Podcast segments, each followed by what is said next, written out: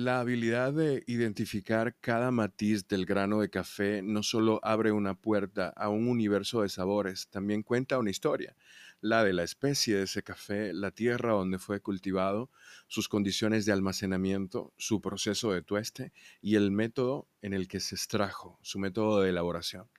El primer paso para disfrutar los aromas de una taza es entrenar el olfato y existen herramientas que ayudan a despertar los 200 y más tipos de receptores situados detrás de las fosas nasales y ligados al cerebro por millones de fibras nerviosas, algunas con incluso terminaciones dentro del cuerpo, mm, llámese el, intestino o el estómago.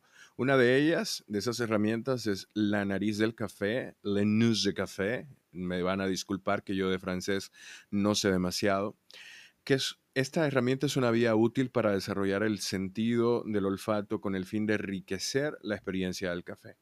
La nariz del café consiste en una caja que puede tener 12, 36, 60, 100, 200 aromas que vienen en unos frasquitos de cristal que representan aquellos aromas que usualmente podemos identificar en el café. Y normalmente esta cajita llamada la nariz del café viene acompañada también de un libro. Este libro tiene una descripción de cada uno de los olores identificados, incluido al grupo al que pertenece. Si es terroso, leguminoso, vegetales secos, amaderado, especiado, floral, frutal, como animales, tostados o químicos. En ocasiones también dice el origen del grano o de qué regiones vienen ese tipo de granos con esos aromas y sabores, donde es común encontrar esos aromas.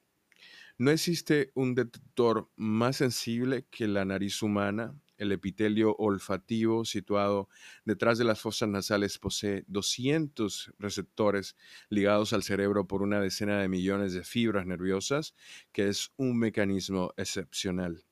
Detectar, memorizar, reconocer y nombrar los aromas que personalizan al café es aprender a saborearlo, es aprender a hablar del café el café es un producto elaborado con mucha pasión, con mucho amor, con mucha perseverancia y merece que uno le preste la atención, que uno se forme, que uno pueda lograr este tipo de análisis de forma sutil y beneficiosa, no solo para uno mismo, sino para mucha gente con la que uno se relaciona que también apasiona, le apasiona el café.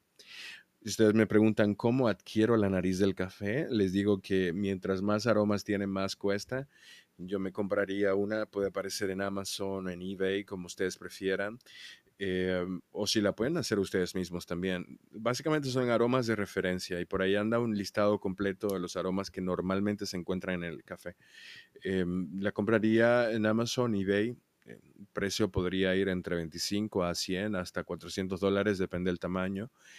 Y bueno, es un, un, asunto que tendría en la oficina para entrenarme. En mi caso, yo tengo una para uso de, la, de las catas que hacemos en la oficina para la evaluación del café, pero si sería en casa, tendría una bien en, la, en mi oficina, en mi escritorio, tendría una en la cocina, donde quiera que tome mi taza de café preferida durante el día pues eh, ahí tendría yo ese libro para ir identificando y memorizando aromas. Es muy, muy, muy útil. Yo he visto personas que han logrado memorizar muchísimos aromas utilizando esta herramienta. Se las recomiendo mucho.